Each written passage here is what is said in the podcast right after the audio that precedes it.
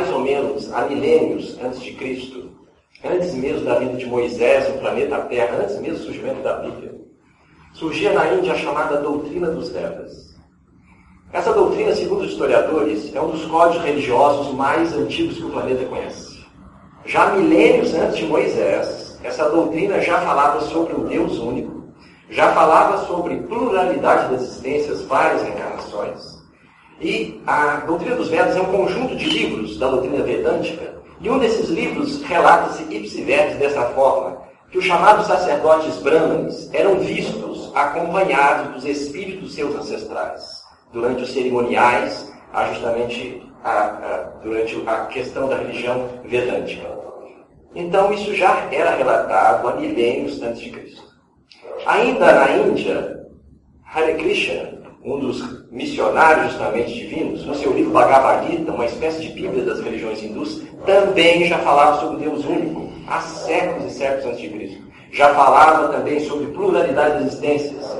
Krishna já falava sobre a lei de ação e reação. Ele dizia que todo nascimento feliz ou desgraçado se deve a obras praticadas em vidas anteriores. Ele já falava que todo mal com que afligimos o próximo, esse mesmo mal nos segue, assim como a sombra segue o corpo. Na Grécia, os gregos eles conheciam profundamente a doutrina reencarnacionista. Tanto que Sócrates dizia que todos nós temos nosso daimon, ou gênio, ou inteligência. A palavra demônio, ela vem justamente da Grécia Antiga. Para os gregos, demônio era simplesmente espíritos. Foi na Idade Média que justamente deu essa conotação negativa da palavra demônio. Para os gregos, demônios eram os espíritos que preenchiam os espaços entre os deuses e os homens da terra. Os demônios que faziam a ligação entre os deuses do Olimpo e os homens da terra. Não, necess... não necessariamente eram espíritos negativos. No Egito Antigo, há 4 mil anos antes de Cristo, nós temos chamado livro dos mortos. Segundo os historiadores, dizem que o livro dos mortos é uma espécie de palavra de Deus da era pré-cristã. Porque está ali verdadeiro conteúdo espiritual sobre a vida do espírito após a morte. Os egípcios conheciam profundamente a chamada comunicabilidade dos mortos. Tanto que Moisés teve que estabelecer uma lei civil e disciplinar para o povo hebreu, para que o povo hebreu não ficasse evocando os espíritos constantemente, como os egípcios às vezes faziam. Porque quando os hebreus justamente saíram cativos, recém-cativos do Egito, eles foram para o deserto. Moisés teve que estabelecer essa lei civil disciplinar para evitar que os hebreus tivessem o vício de ficar evocando os espíritos para saber o futuro, para saber onde estava o tesouro escondido. Os hebreus tinham esse vício. E eles tinham aprendido com os egípcios isso. Por isso que Moisés, no Deuteronômio capítulo 8, teve que estabelecer essa lei civil disciplinar, que é uma lei civil disciplinar, que Moisés decretou isso. É interessante notar aí que os egípcios, gente, eles conheciam profundamente o chamado corpo espiritual, que eles chamavam de duplo K. Ele está isso no livro dos mortos, Ipsi Verbis. O livro dos mortos, segundo os historiadores, é uma das maiores fontes, justamente, é, de conteúdo sobre a religião egípcia antiga. E o livro dos mortos, ele traz minúcias, em descrevendo em detalhes o processo de desencarne, de morte do indivíduo, o que ele iria encontrar na vida espiritual, e diz ainda que ele leva consigo o corpo espiritual, que ele chama de duplo K. Os egípcios, gente, conheciam também profundamente o chamado magnetismo humano. Existem muitos afrescos encontrados em tumbas das pirâmides do Egito, em que se encontram os sacerdotes com as mãos justapostas assim. E os historiadores acreditam que essas mãos justapostas era apenas uma saudação. Mas existem outros desenhos encontrados nas tumbas das pirâmides que mostra o sacerdote impondo as mãos sobre um moribundo ou enfermo. E os egípcios acreditavam plenamente que a imposição das mãos poderia curar ou pelo menos aliviar uma dor. Muito semelhante que a gente usa no passo espírita, muito semelhante que os, os primeiros cristãos faziam, do que o mestre fazia, impondo as mãos sobre uma pessoa para curar ou aliviar a sua dor. É, Pode-se encontrar também, segundo o próprio Espírito Emmanuel, em alguns desenhos das tumbas do Antigo Egito, o homem terrestre acompanhado do seu corpo espiritual. O Egito Antigo, portanto, eles tinham um profundo conhecimento e preocupação com a morte. Eles se preparavam constantemente para a morte, porque eles sabiam que a morte era algo extremamente sagrado. Que eles estavam aqui, mas morreriam e passariam para a pátria espiritual. Existe uma passagem no livro dos mortos em que um dos capítulos diz o seguinte: o homem não vive apenas uma vez e depois desaparece. O homem tem diversas existências, nem sempre no mesmo lugar, nem sempre no mesmo mundo. Está ipsi no livro dos mortos. Como aparecimento de Moisés, gente, nós temos o Antigo Testamento. A vida do Mestre Jesus, nós temos os quatro evangelhos. Segundo o estudioso Herculano Pires, um dos livros mais mediúnicos que existe na face da Terra é a Bíblia. A Bíblia está repleta de fenômenos mediúnicos, gente. Voz direta, materialização, espíritos que aparecem durante o sonho falando de acontecimentos que vão acontecer. Justamente espíritos que aparecem diante das pessoas anunciando outros fenômenos, fenômenos de cura e assim por diante. Para começar, o próprio Moisés, que recebe os dez mandamentos via mediúnica, graças ao espírito de Jeová ou Yahvé. O espírito de Jeová, ou Yahvé, também chamado de espírito Elias, ele era o espírito guia do povo hebreu. E através da mediunidade de Moisés deixou os dez mandamentos. Aliás, o estudioso Herculano Pires, que era formado em História e Filosofia, ele relata que a origem de todas as religiões é mediúnica. Todas as isso é comprovado historicamente, não são os espíritos que estão falando isso. Todas as religiões têm origem mediúnica, isto é, a religião começou com uma experiência extrasensorial. Viu seu espírito, viu o anjo X ou B ou C. Nós temos, portanto, Moisés recebendo os Dez Mandamentos, temos um anjo aparecendo para Maomé e revelando o Alcorão, temos a anunciação de Jesus para a Virgem Maria, o aparecimento do anjo Gabriel e outros exemplos poderíamos dar. Todas as religiões começam com uma experiência espiritual e, portanto, portanto mediúnica. Isso é comprovado antropologicamente. E justamente Moisés deixa os Dez Mandamentos graças esse fenômeno mediúnico. Existem diversas passagens, tanto no Antigo quanto no Novo Testamento, que aparece a palavra profeta. A palavra profeta, ela foi traduzida do texto grego. Em grego, profeta quer dizer pneumático. Os textos que nós temos, tanto do Antigo quanto do Novo Testamento, foram traduzidos do grego. E a palavra pneumático aparece várias vezes, tanto no Antigo quanto no Novo Testamento. Pneumático em grego quer dizer literalmente cheio de espíritos. Então, os profetas, gente, são nada mais, nada menos do que os médicos da antiguidade. Eram homens constantemente inspirados, tinham dom mediúnico de ver, fazer profecias e de sentir a espiritualidade ao redor deles. Existem N passagens do Antigo como no Novo Testamento. O Mestre Jesus traz justamente esse contato com a espiritualidade constantemente. Temos a transfiguração do Mestre Jesus no Monte Tabor, em que ele estava presente com três discípulos. E durante sua transfiguração, materializam na frente deles, está no Evangelho, Elias e Moisés. Existe uma passagem do Antigo Testamento, do, do Evangelho de Jesus, João capítulo 3, versículos de 1 a 15, que Jesus fala diretamente da reencarnação. Não tem como ter uma interpretação dúbia. Essa palavra reencarnação não existia na época do Mestre, ela é bem recente. Mas vemos Jesus falar perfeitamente sobre a pluralidade das existências. A frase e clássica passagem em que Jesus encontra com Nicodemos, doutor da lei. Nicodemos era um dos homens mais inteligentes da época de Jesus. Era um dos homens mais cultos. E Nicodemos pede uma audiência com o Mestre Jesus no meio da noite, porque ele não queria ser visto pelo sinédrio, pela população da época. Então Nicodemos procura o mestre no meio da noite, numa casa onde o mestre estava hospedado. Então Nicodemos estava queimando na mente dele uma pergunta que ele queria fazer ao mestre. Enquanto encontrou o mestre Jesus, ele disse: Senhor, o que é necessário para um homem ter paz de consciência e gozar as excelsitudes do reino de Deus? O que é necessário? Então Jesus disse: Nicodemos, em verdade te digo que aquele que não nascer de novo não pode ver o reino de Deus. Nicodemos pensa, mas como pode ser um homem velho voltar ao ventre de sua mãe e nascer de novo? Jesus então diz a Nicodemos: Nicodemos, em verdade te digo que aquele que não nascer da água do Espírito não pode entrar no reino de Deus. O que é nascido da carne é da carne, o que é nascido do Espírito é do Espírito. Olha só, gente, ipsi todas as traduções são essas. O que é nascido da carne é da carne, é nascido do Espírito é do Espírito. O Espírito sopra onde quer. Você, não, você escuta a sua voz, mas não sabe de onde ele veio nem para onde ele vai. Então, justamente Nicodemos faz uma outra pergunta. Mas como pode ser isso, Senhor? Então Jesus faz outra pergunta a Nicodemos. Tu és doutor em Israel e não conheceis estas coisas? Jesus sabia, e Nicodemos sabia, da doutrina da reencarnação dos gregos.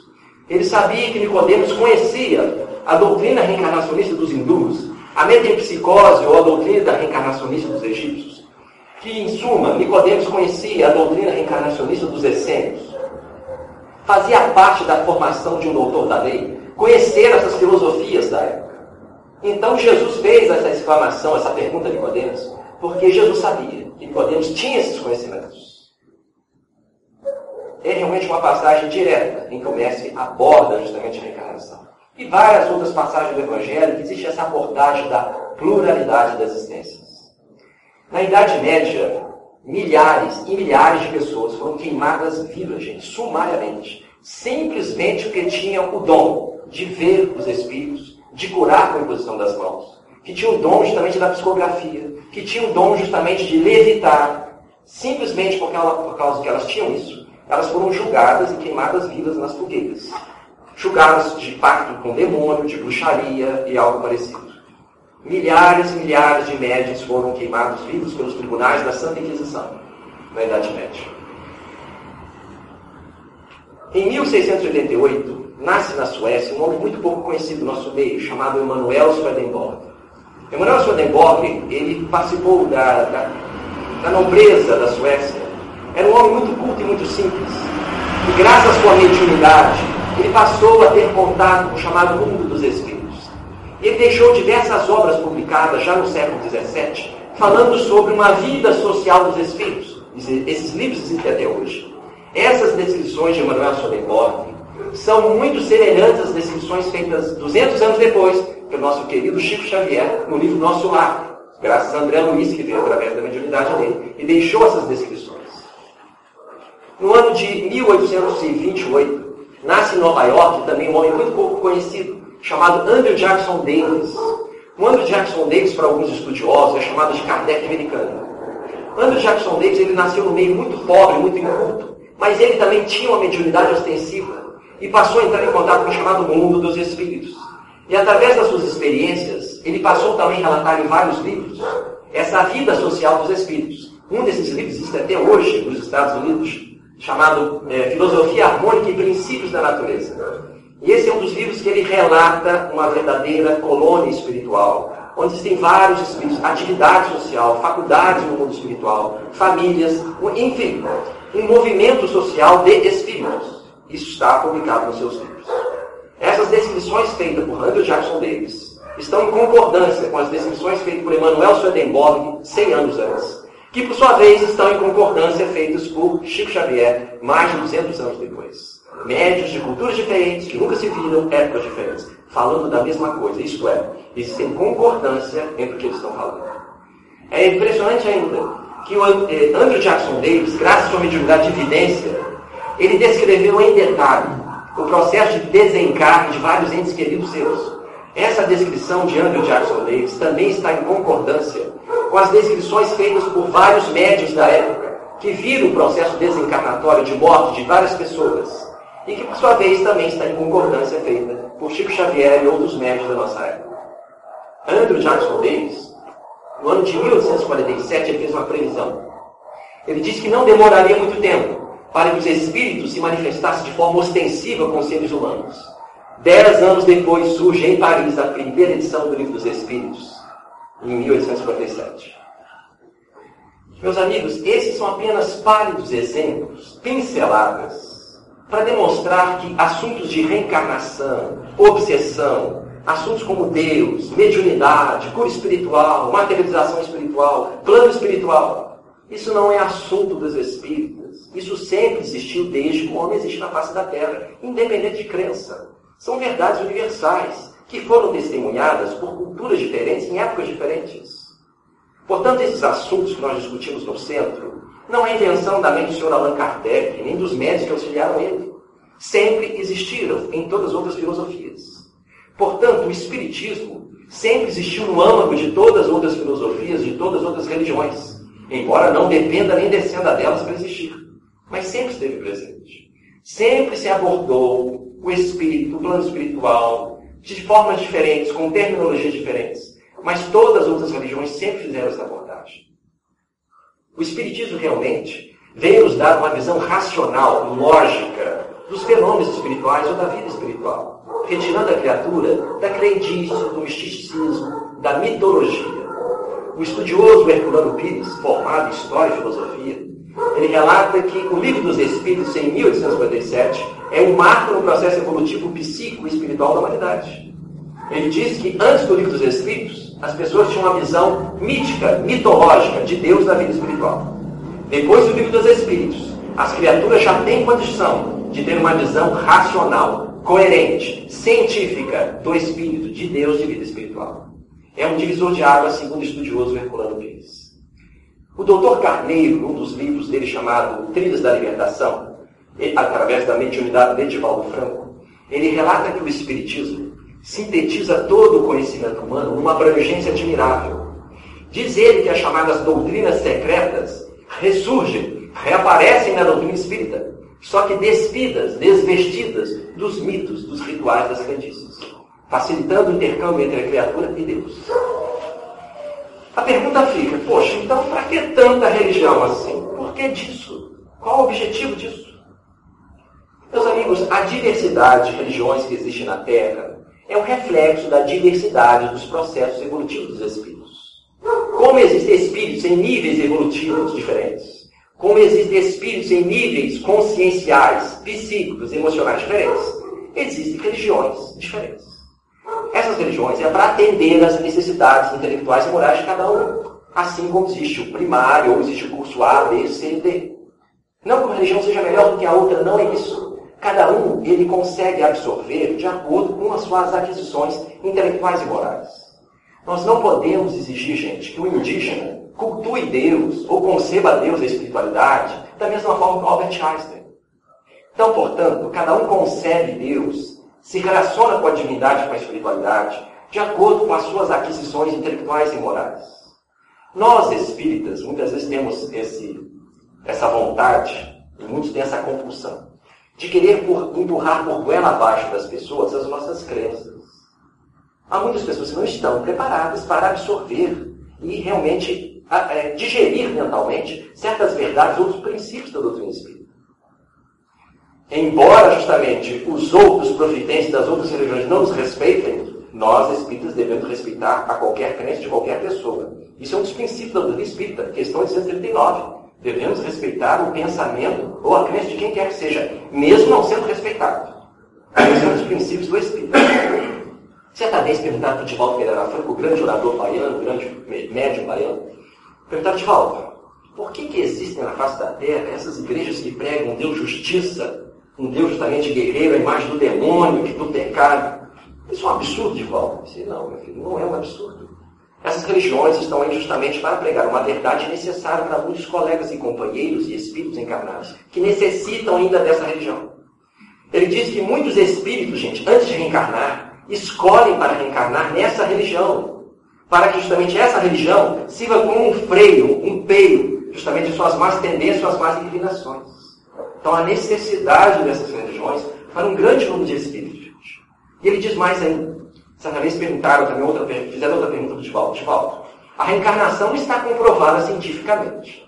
Mas existem muitos cientistas na Europa na América do Norte que, para eles, a reencarnação é quase um fato científico. Porque eles não vão para a mídia, não provam por A mais B que a reencarnação é uma verdade científica. O Divaldo fala, a verdade tem seu tempo.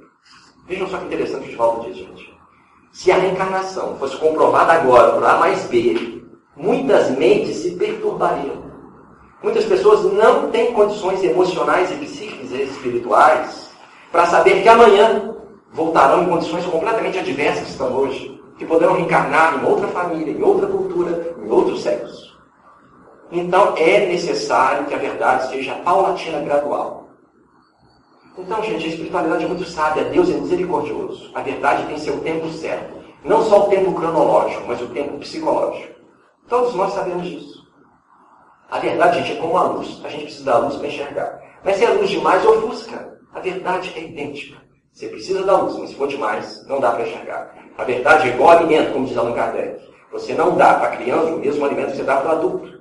Porque a criança não tem condições orgânicas para digerir aquele alimento. Então, a verdade é a mesmíssima coisa.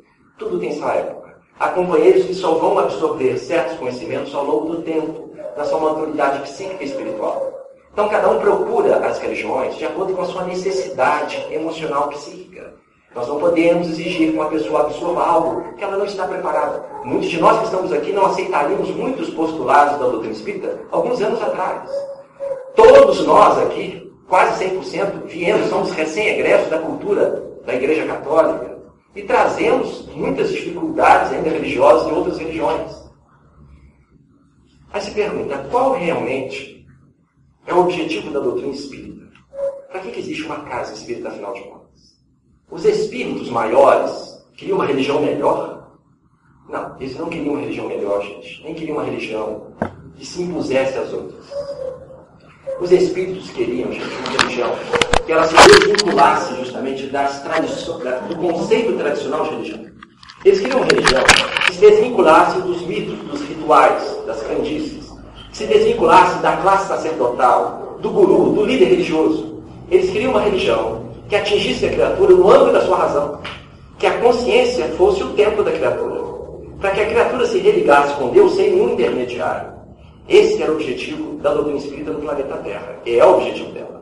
Não é ser melhor do que outras religiões, mas dar uma opção a mais para quem está disposto a se libertar desses convencionalismos religiosos, que não vamos criticar em hipótese nenhuma. Porque muitos de nós espíritas ainda temos dificuldade de absorver a doutrina espírita como religião.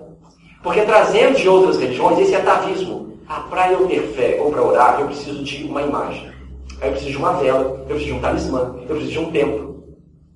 Isso não é errado. Nós estamos ainda apegados a isso. A pergunta dos espíritos maiores é o seguinte: até quando você vai precisar desses afazeres, ou dessa matéria, ou desse formalismo, ou desse ritual, para se religar a Deus? Até quando você vai precisar de uma vela, vai precisar de um templo, vai precisar de uma imagem, para se reformar intimamente, para fortalecer a sua fé, para se ligar à espiritualidade? Esse é o questionamento que a doutrina espírita faz. Então, é esse o objetivo que os espíritos têm e é esse o objetivo da casa. Por isso, gente, a casa espírita como essa existe não para arrancar os espíritos obsessores das nossas costas, embora isso possa até acontecer. Não para fazer curas espirituais, embora isso é verossímil, isso acontece. O objetivo da doutrina espírita, gente, é o objetivo educativo, profilático, preventivo, ajudando a criatura a se descobrir, não descobrir não somente seus defeitos, mas descobrir as suas qualidades, mas evitar que a criatura reincida em erros. Fazer a mesma coisa que o Mestre Jesus fazia dois mil anos atrás. Jesus curava uma pessoa e dizia: Não volte a pecar, para que de algo de pior não lhe ocorra. Porque Jesus sabia que a criatura ia curar, mas se ela incidisse no erro, voltaria os mesmos problemas. Vocês sabem disso? Quantas criaturas elas recebem uma cura espiritual no centro, ou em outros, em outros tempos, foi curada, realmente o câncer desapareceu, desapareceu o problema estomacal dela, mas ela volta aos velhos hábitos e volta à mesma doença. Isso aí não foi curada, ela não teve fé. Não, ela voltou aos velhos hábitos de antes. Então, se a pessoa voltou aos velhos hábitos de antes, volta-se, portanto, a etiologia daquela doença. Então, todos nós somos doentes morais, doentes do espírito. Somos repetidores de comportamento. Há milênios já estamos repetindo os mesmos comportamentos errados, errôneos. E dessa vez, temos a chance, através da consciência, do bom senso, do raciocínio lógico, de reencontrar Jesus. É o que o Bezerra de Menezes diz. Hoje nós não temos como sair.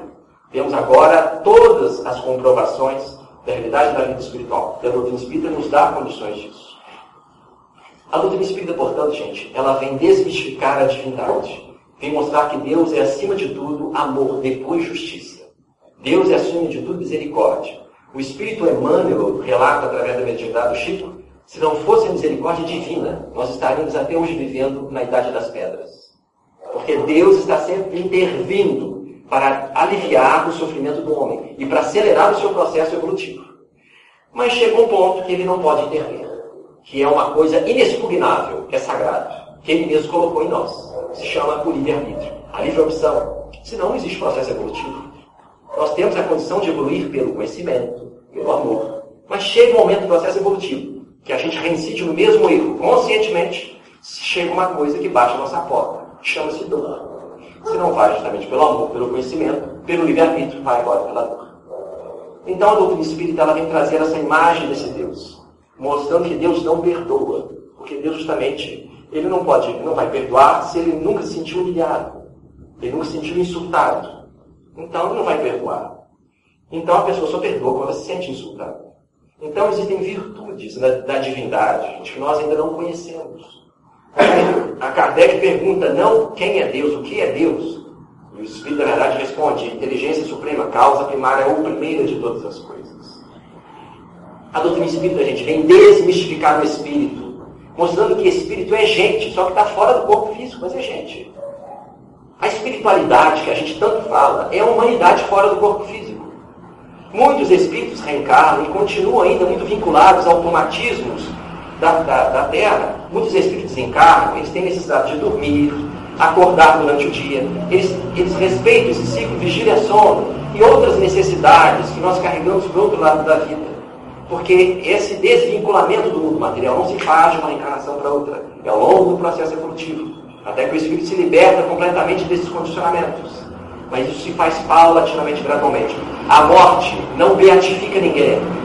Se nós morrermos agora, chegamos ao plano espiritual, à vida espiritual, da mesma forma que estamos agora. A morte, gente, é apenas uma disjunção molecular. Ela não transforma moralmente, intelectualmente ninguém. Se eu desencarnar agora, eu chego ao estado espiritual da mesma forma que estou agora, isto é, com as mesmas aspirações, desejos, medos e assim por diante. Um alcoólatra, um sexólatra que desencarna hoje, ele chega à vida espiritual desejando e procurando aquilo. Por isso que muitas vezes ele continua perto de nós, buscando outros toxicômanos, outros viciados. Um indivíduo que é idealista, voltado ao bem, voltado ao seu trabalho, desejo de melhorar, ele desencarna e continua da mesma forma, buscando a mesma ideologia. Portanto, gente, os espíritos, quando desencarnam, eles se aglutinam na vida espiritual de acordo com suas afinidades, seus desejos, suas aspirações. Não é Deus que faz isso com os espíritos e joga aqui e joga para lá. Nós trazemos essa ideia do céu e inferno, achando que Deus justamente fez o céu e o inferno. Tudo isso, gente, o céu, o inferno, o estado consciencial de cada um. O indivíduo, justamente, que está comprometido com ódio, com crime, com a barbaridade, ao desencarnar, ele vai para as regiões inferiores. Porque ele tem afinidade, ele tem uma onda mental que vai se aglutinar, que vai fixar, que vai justamente sintonizar com espíritos na mesma faixa vibratória. Por isso, os espíritos se aglutinam na vida espiritual de acordo com o sentimento e pensamento. Não é Deus pegando e colocando eles lá. Cada um é herdeiro de si mesmo. A semeadura é livre, mas a colheita é obrigatória. Eu posso semear o que eu quiser hoje, mas na hora de colher, vou ter que colher o que eu plantei. Isso é a lei de ação e reação. É uma lei divina principal.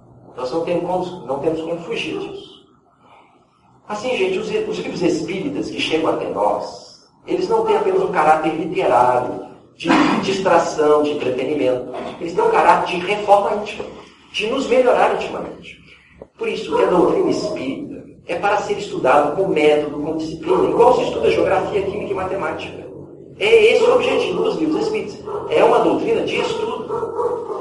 Hoje, gente, nós vivemos uma época que é chamada síndrome do excesso de informações. É uma doença. Nós temos grandes informações e queremos absorver aquilo tudo. E nosso cérebro, nossa mente não aguenta isso. É internet, é mídia, é televisão, é rádio, é livro, é revista e periódicos que surgem cada vez mais. E a gente, naquele afã de querer saber tudo, a gente acaba lendo demais. Pouco se medita sobre aquilo que se leu, pouco se digere aquilo que se leu. Então, lê-se muito, lê-se rápido e pouco se medita. Então, é preferível, como diz Herculano Pires, ler menos e meditar mais sobre aquilo que se leu. Eleger melhor as nossas leituras, eleger melhor os nossos horários. Há muitos indivíduos que dizem o seguinte: a doutrina espírita é muito difícil, tem palavras difíceis. É muito difícil estudar as obras espíritas. Nossa, as obras básicas de Allan Kardec, então, um linguajar do século XIX, é muito difícil. Meus amigos, a casa espírita, o principal objetivo dela é que é uma escola. Nós não temos ninguém graduado, formado em espiritismo. Aqui não existe classe sacerdotal, graças a Deus. Mas existem companheiros mais experientes que terão prazer de tirar nossas dúvidas através dos grupos de estudos, esses jornadas espíritas, congressos espíritas. Então só não estuda a doutrina espírita quem não quer. Jesus diz, batei a porta e abri-se-vos-á. Muitos dos nossos questionamentos, as respostas desses questionamentos estão nos livros espíritas, nas nossas bibliotecas. Nós não precisamos pedir nenhuma revelação espiritual para eles, não. N livros, N livros, muitos dos nossos questionamentos, de perguntas que temos, nós vamos encontrar nos livros espíritas, às vezes nas obras básicas do dia a dia. Meus amigos, eu tive a chance de conhecer alguns espíritas semi-analfabetos. Realmente, é, são pessoas que conhecem pouco a doutrina espírita, mas é incrível. Dentro deste pouco, conhecem bem, comentam com propriedade. Se nós que temos a formação cultural um pouquinho melhor do que a deles, porque nós não poderíamos conhecer a doutrina espírita e aprofundar nos seus ensinamentos, nos seus estudos? Essa casa aqui foi fundada por espíritas analfabetos. Eram pessoas que não conheciam, não sabiam ler. E tinham justamente um ideal pela doutrina espírita fora do comum. Era um que lia para o outro e assim justamente iam fortalecendo o ideal espírita, fundando esta casa com todas as dificuldades. Então, realmente não estuda a doutrina espírita que realmente não deseja. Muitos dizem assim, olha, a doutrina espírita realmente tem palavras realmente muito difíceis. Isso realmente não dá. Certa vez um amigo nosso fez a seguinte pergunta para o grande educador espírita Raul Teixeira. Fez uma pergunta muito jovial para Raul. Assim, Raul, por que, que os espíritos utilizam palavras tão rebuscadas, tão difíceis? Por que eles não abaixam um pouquinho a bola, hein? Raul disse, não são eles que têm que abaixar a bola, nós é que temos que levantar a nossa. Porque até quando nós vamos continuar aqui, os guiados e eles os guias? Até quando? Ah, quem sou eu? Quem sou eles? São os superiores. Gente, um dia nós teremos um patamar evolutivo do Mestre Jesus. Jesus está falando, quando eu for erguido, atrairei todos a mim. É o processo evolutivo. Queira ou não, seremos um dia espíritos bem-aventurados. E precisamos dar esse passo agora. Ah, quem sou eu? Eu tenho primário, ginásio, ah, eu não posso, problema difícil. Vamos começar a aprender agora. Porque hoje nós temos amigos espirituais, e depois quando a gente não tiver mais ele? Será que a gente sempre vai precisar dos nossos amigos espirituais para resolver ou para nos inspirar? Chega um momento que nós temos que dar o nosso primeiro passo e começar a estudar mesmo, perguntar, abrir o livro, trocar ideias. Há muitas criaturas, gente, que diz que quando estão lendo o livro espírita ou o evangelho, sentem uma sonolência terrível. Aí a pessoa fala que é o espírito obsessor. Pode até ser. Nós espíritas, a gente temos uma mania igual os profitentes de outras religiões. Nós criticamos, mas somos iguaizinhos. Trazemos atavismos e manias, automatismo de outros companheiros profitentes de outras religiões. Quando acontece uma coisa ruim com a gente, a gente fala que é o espírito obsessor. Da mesma forma que o católico e o protestante falam que é o demônio. É uma transferência de responsabilidade. Fazemos a mesma coisa. Uma transferência de responsabilidade. Não fiz isso porque foi o espírito obsessor que fez isso. Não foi ele que fez isso. Eu assassino, eu mato, não, eu obsessor. Isso é muito fácil, gente, é muito simples. A gente está sempre transferindo a responsabilidade para alguém. Nunca assumimos a nossa real responsabilidade. Então a espiritualidade vem dizer que é o momento da gente começar a dar esse primeiro passo na maturidade. Então muitos que pegam o livro espírita, ou o Evangelho segundo o Espiritismo, sentem uma sonolência. O Espírito, justamente, Filomeno de Granda, relata que essa sonolência, essa falta de discernimento, essa falta de atenção que muitas pessoas sentem, quando estão lendo o livro dos Espíritos, outro livro, não se deve a nenhum espírito obsessor, não. Se deve à falta do hábito salutar e da convivência com bons livros. Diz ele que a mente indisciplinada, rebelde, acostumada com leituras triviais, burlescas, grotescas, essa mesma mente se recusa a se concentrar numa, num texto que lhe exige um pouco mais de atenção. Então é falta de disciplina. Falta do hábito salutar, da convivência com algo mais sério. Então, justamente, ele diz: se o sono persistir, leia de pé. Se o sono persistir, comece a anotar o que você está lendo. Se o sono persistir, vá ao banheiro, banhe o rosto e volte a ler. E não leia rapidamente, não, diz ele. Leia pequenos parágrafos. Não passe para o parágrafo seguinte sem você entender o que você acabou de ler no, no anterior.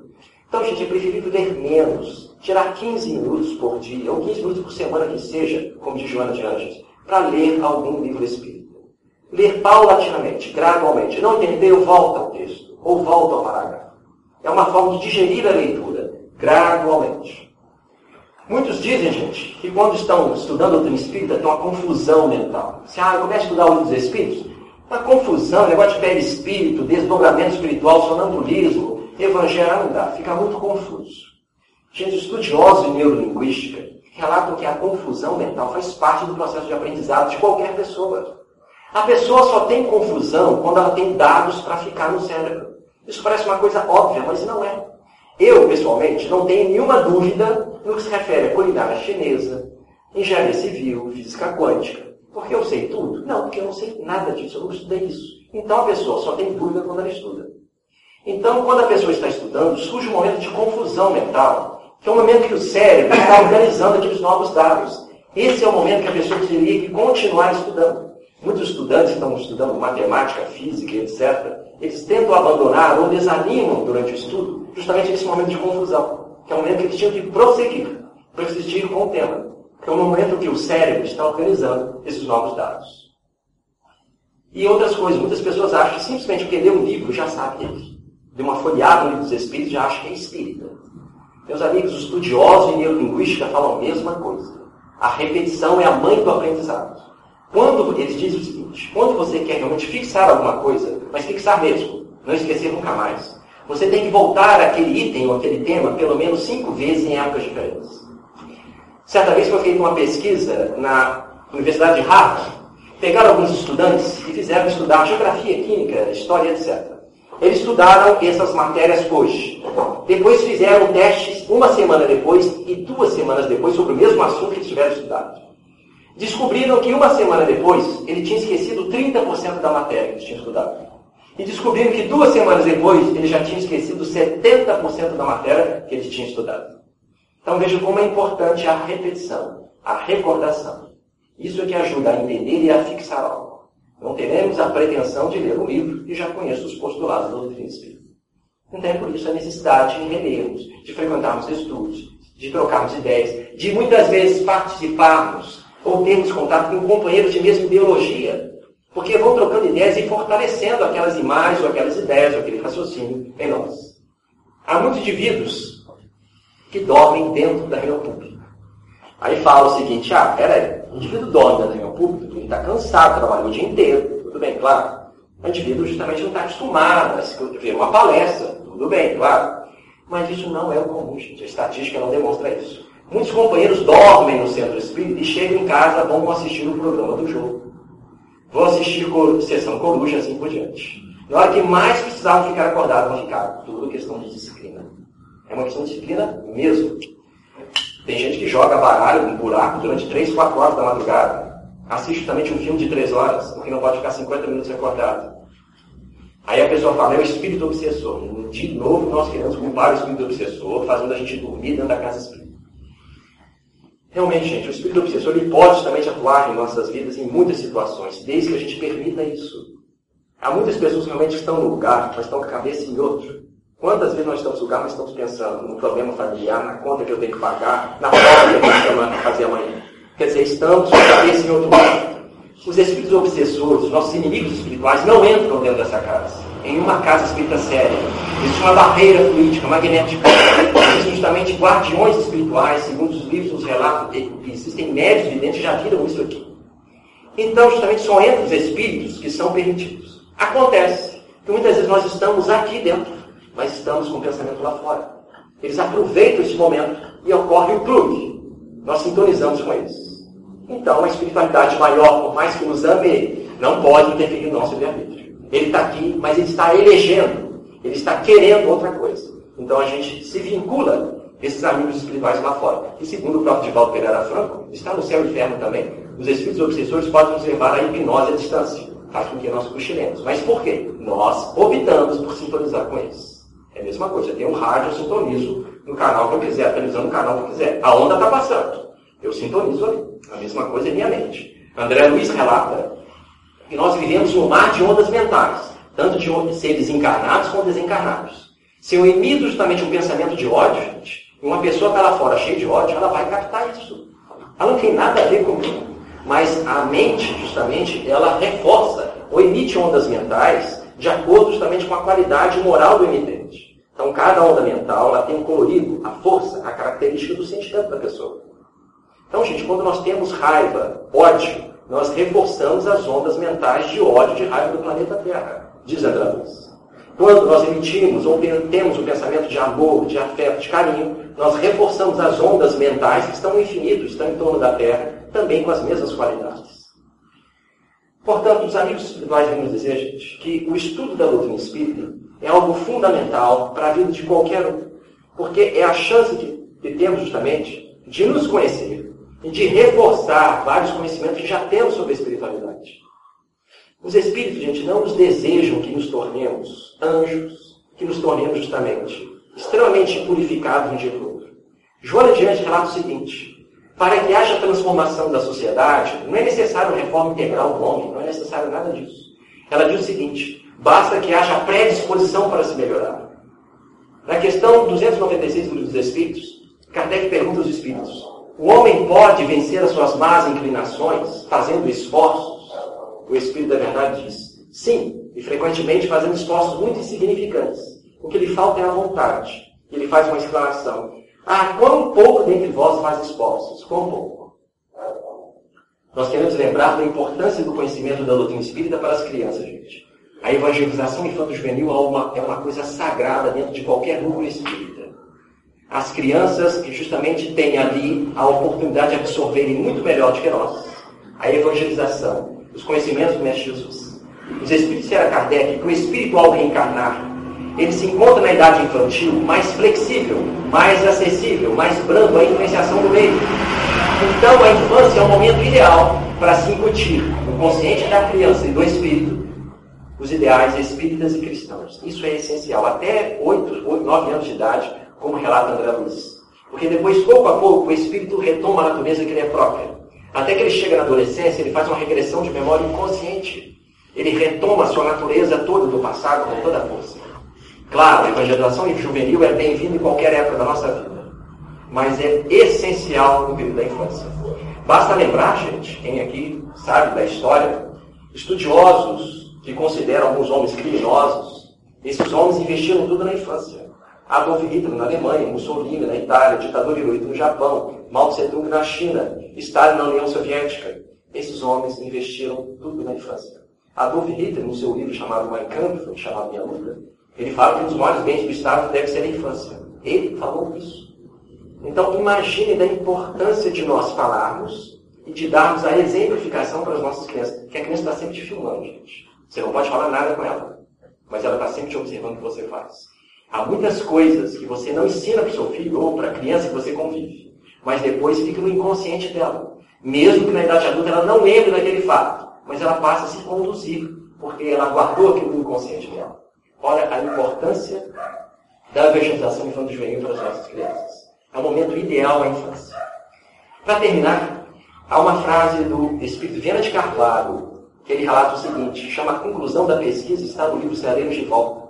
Viana de Carvalho fala o seguinte: não te contentes em declarar que você conhece os postulados que você abraça. Conhecimento não decorre de geração espontânea. Ninguém é espírita somente por inclinação. É nos teus momentos de decisão que você vai provar para si mesmo e para os outros o quanto a doutrina espírita está no âmago da sua consciência. Pois é neste momento que realmente você vai sentir a doutrina espírita saindo de você, na forma de ação na forma de conduta. Que Jesus nos abençoe e muita paz.